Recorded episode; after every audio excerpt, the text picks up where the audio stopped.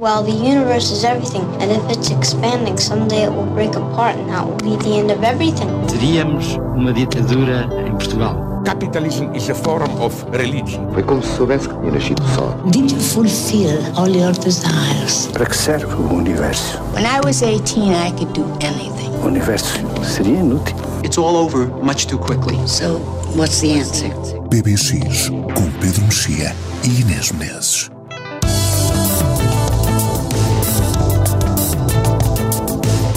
Cem anos sobre o nascimento de Agostina Bessa Luís trazem muitas memórias e evocações. O que ela escreveu sobre os filmes que viu, espectadora eclética, foi levada pelo pai ao cinema. O que ela viu fica para contar aqui. O cinema é uma experiência alugada. As pessoas tímidas ou imaturas sentam-se numa sala escura e deixam-se interpretar ambiciosamente pelos profissionais da imaginação. Quanto mais a vida parece agressiva e inexpugnável, mais uma multidão absorta corre às sessões de cinema e se submete à lição da comédia humana. Em vez de tentar entrar-se no seu próprio conhecimento ou exigir as suas próprias oportunidades, prefere dialogar com o veterano eu dos ecrãs, embora ele não seja de maneira nenhuma interessante para a sua história, e apenas aprovado de antemão pela mística fácil do herói. Que espectadora foi Agostina Bessa Luís, levada ao cinema pelo pai? Uma espectadora evidentemente atenta, já que a atenção sobre o mundo lhe dominou a vida. Escritos sobre cinema, edição da Fundação Serralves, revelam a liberdade, Pedro, com que via, refletia e depois, claro, escrevia. Sim, os textos sobre cinema da Agostina não se distinguem muito dos outros textos da Agostina. São, são, antes de mais, são textos dela, antes de serem textos sobre cinema. Isto é, ela era uma. Era uma não era exatamente uma cinéfila, ou era uma cinéfila atípica, no sentido que o que lhe interessava não era os filmes por si mesmo, mas os filmes como começo de conversa de outra coisa qualquer.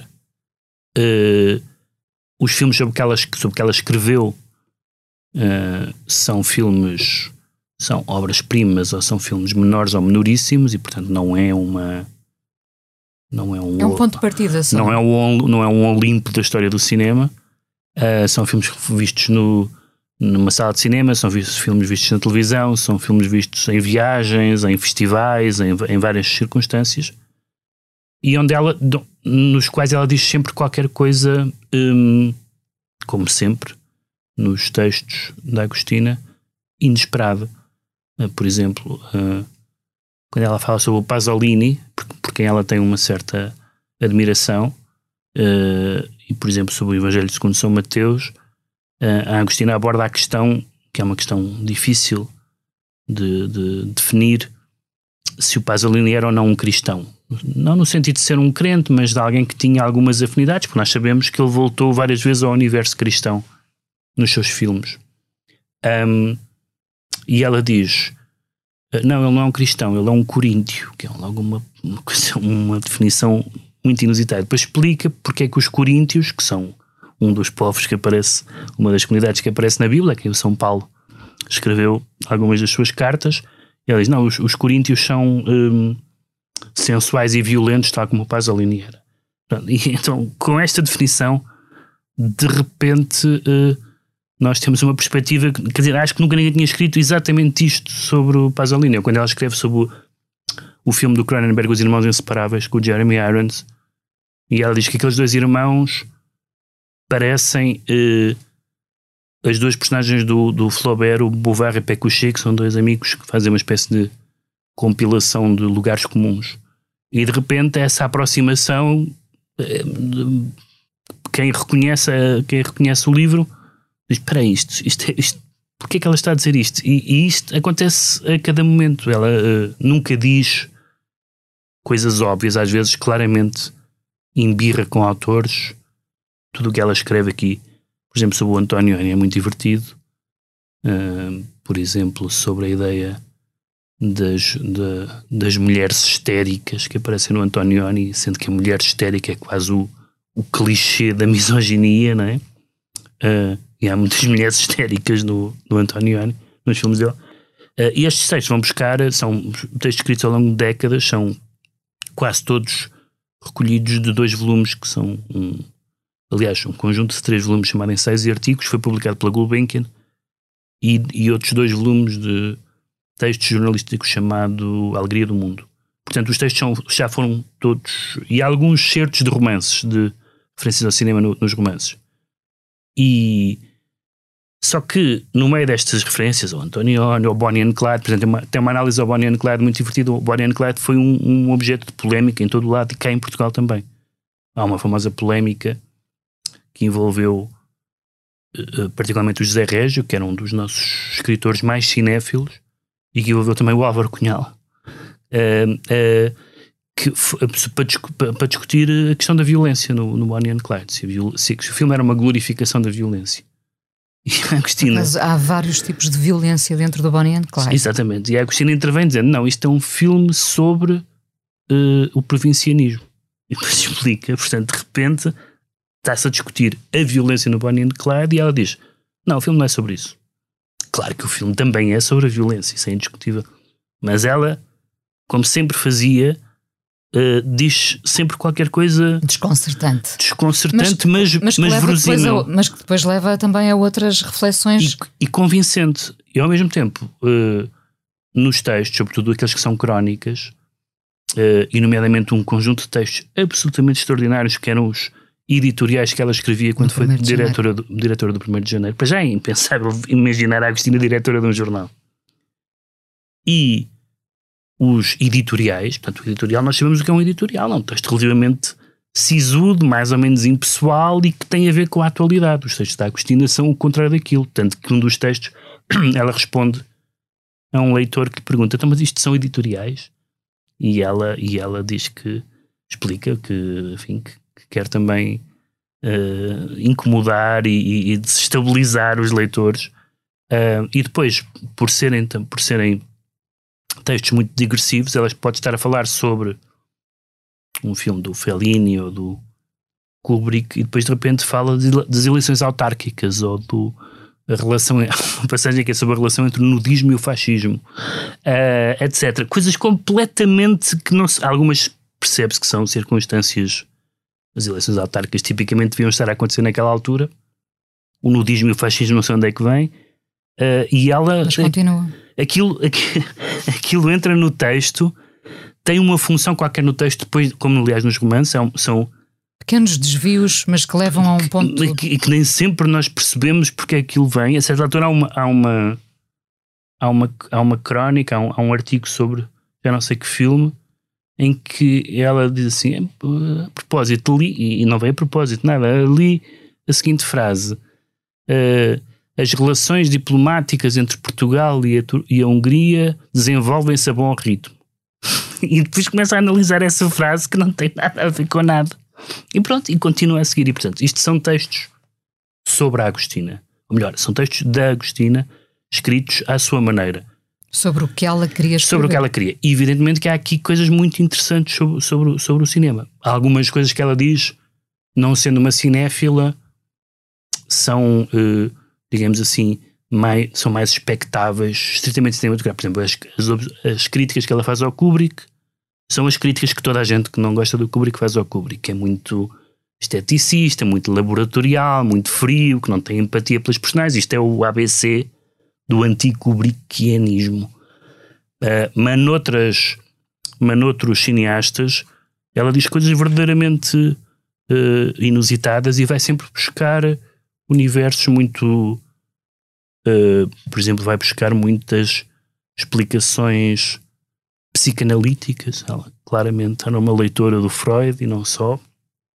Diz, por exemplo, que interpreta, por exemplo, o escândalo uh, do Woody Allen como sendo uma como sendo uma uh, um, um, psicodrama familiar em que o pai adotivo quer uh, estragar a relação entre a mãe e a filha e portanto tudo aquilo portanto, fazendo uma, uma grande uma grande tragédia familiar a partir de um, de um caso enfim melindroso e polémico portanto tudo isso tudo isso a, a diverte também. Ao mesmo tempo, há aquilo, por isso eu, eu citei aquele, aquele certo do texto uh, em que ela fala do cinema como uma experiência alugada. ela diz, um, não sei se é neste texto, se é no outro, que ela diz que o, o, cinema, ela ia ao cinema com o pai, ou melhor, o pai deixava no cinema, cinema que já não existe, chamado Jardim Passos Manuel, no Porto, que pelas imagens era um cinema lindíssimo. E ela diz que o cinema, o cinema agrada muito às crianças, mas para um adulto já não satisfaz. Porque ela diz o cinema, uh, o que interessa não é somente as coisas que lá estão para os amantes cine, do cinema, mas para os espectadores uh, que os espectadores dos mistérios que o cinema nos traz. Esta formação é interessante. Não é o cinema. O cinema é, um, é uma arte como outras, mas os mistérios que o cinema nos traz dizem respeito não ao cinema, mas à vida. E isso é que interessa. E depois ela faz uma série de coisas muito divertidas sobre a crítica. Diz que os adultos não. Os adultos não. não ligam tanto ao cinema, exceto os críticos, porque a, crítica é uma forma de frustração e, portanto, como se ficassem bloqueados e ainda levam, os críticos ainda levam a sério o cinema. Portanto, não são completamente adultos. São aquele tipo de provocações que ela, que ela gosta de fazer. E é uma, esta coleção publicou o ano passado, isto, portanto, isto é uh, editado por Serralvos, mas uh, este, este volume tem a seleção e, e de textos e prefácio da, da, da neta da Agostina de, de Lourenço Baldac, mas o ano passado tinha saído um volume com os textos do Manuel de Oliveira e, portanto, é uma instituição, uh, o museu, a casa, a casa do Cinema Manuel de Oliveira, também a, a, a, promover a edição de textos de cinema, que não é muito comum na nossa, no nosso panorama editorial. Como seria interessante o mundo uh, se em 2022 recebêssemos uma newsletter pela manhã de Agostina Bessa Luís numa espécie de expresso curto ou olhar para o mundo, não é? Aliás, este, este livro acaba por fazer esse percurso porque temos, temos o 1 de janeiro, temos o Jornal Notícias, temos os sítios onde ela escreveu regularmente, temos o Diário Notícias, temos o Independente, uh, uh, não sei se há algum texto da capa também, uh, e portanto, e, e é quase difícil que uma pessoa diga, eu, sei, eu leio, lendo este texto, isto é desta década, ou isto é neste jornal. Não, isto é um texto da Agostina que foi publicado numa altura qualquer.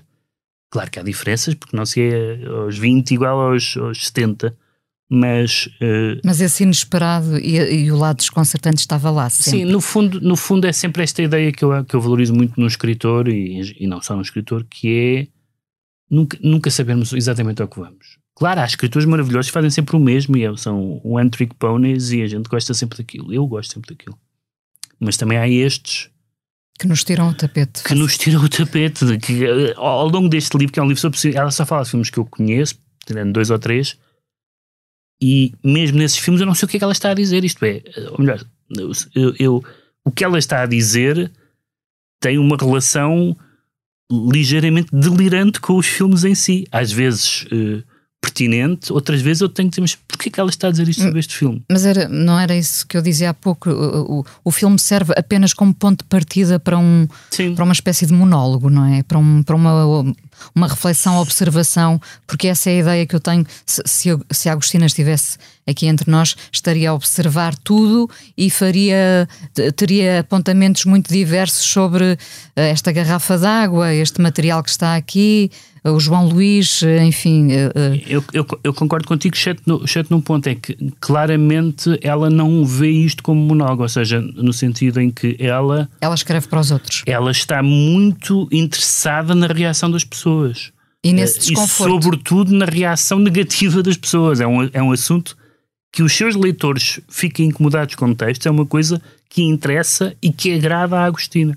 O isso desconforto. É, isso é muito raro Talvez também. Talvez o, o, desconforto seja o tema uh, do mês de novembro, sem querer.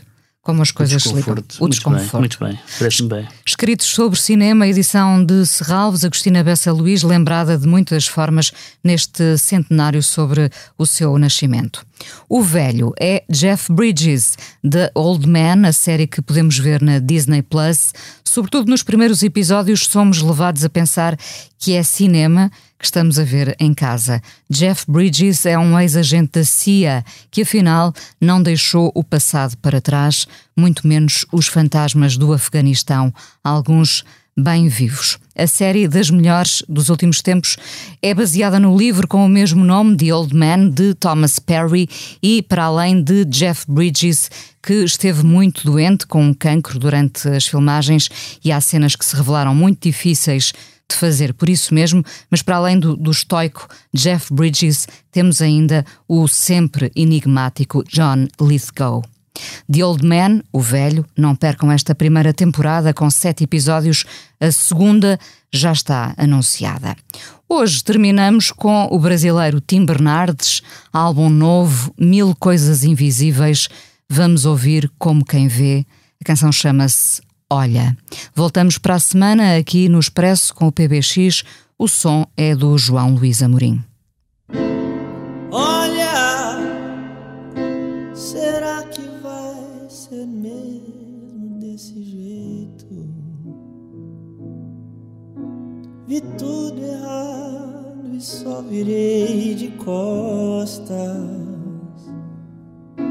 Você se armou e eu bati de volta. Olha, estou tão cansado, eu já não sei mais nada. Não sei quem começou, sei que não para. Ninguém mais tem razão na nossa história. Por que você não me contou? Como chegamos nesse ponto? Quando é que foi que essa parede se ergueu entre nós dois?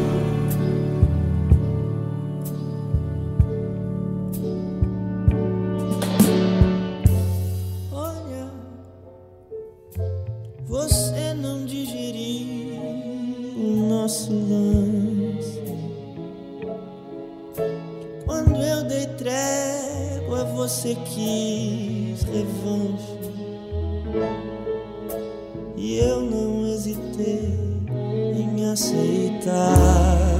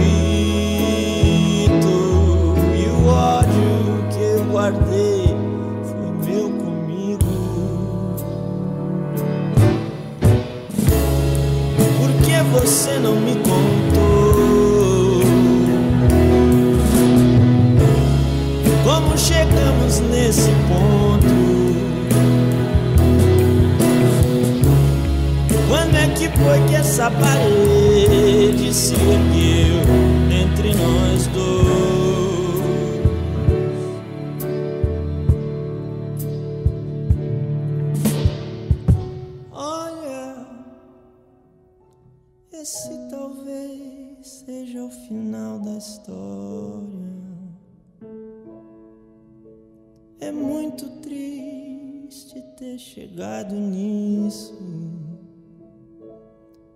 Se eu lembro que sonhamos no começo. Por que você não me contou?